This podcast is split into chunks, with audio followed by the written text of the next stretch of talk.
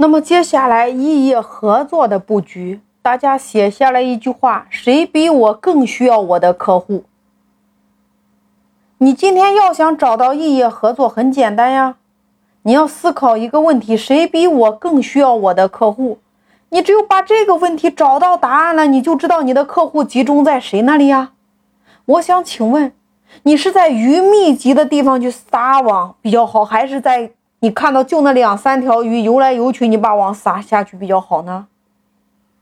一定是第一种呀，因为鱼密集的地方，你一网撒下去的话，你的收获是丰厚的。我们做企业也一样啊，老板的时间是有限的，一天只有二十四个小时，老板的精力也是有限的。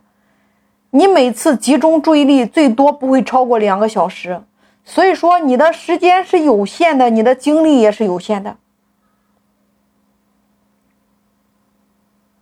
那么你要思考，我如何用有限的时间、有限的精力去发挥出最大的价值呢？所以在这里，我们就要找到异业渠道呀。核心就一句话：谁比我更需要我的客户？然后集中搞定它。这里边我们是不是把用户又进行了分级？第一个我们说了叫意见领袖型用户，前面我有讲过呀。第二个我们说叫刚需型用户，第三个我们说叫分享型用户。如果你发现这个异业渠道，也就是你客户密集的地方，那有一个决策人，他一定有一个或者说几个人可以做决策的。你可以影响这几个人，然后透过他们来影响他背后的这个群体啊。你要针对他几个人出一个合作方案，或者是出一个营销方案，把他搞定了，他的流量不都是你的了吗？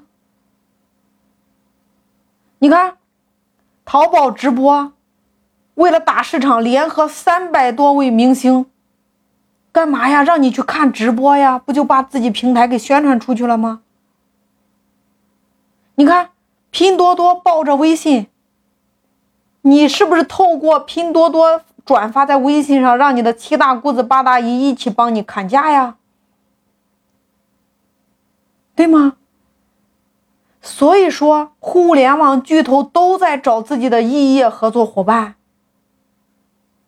那拼多多它的短板是缺少物流呀，人家不就搞定了国美吗？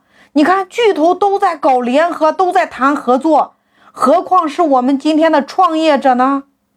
你需要怎么样的去异业合作呢？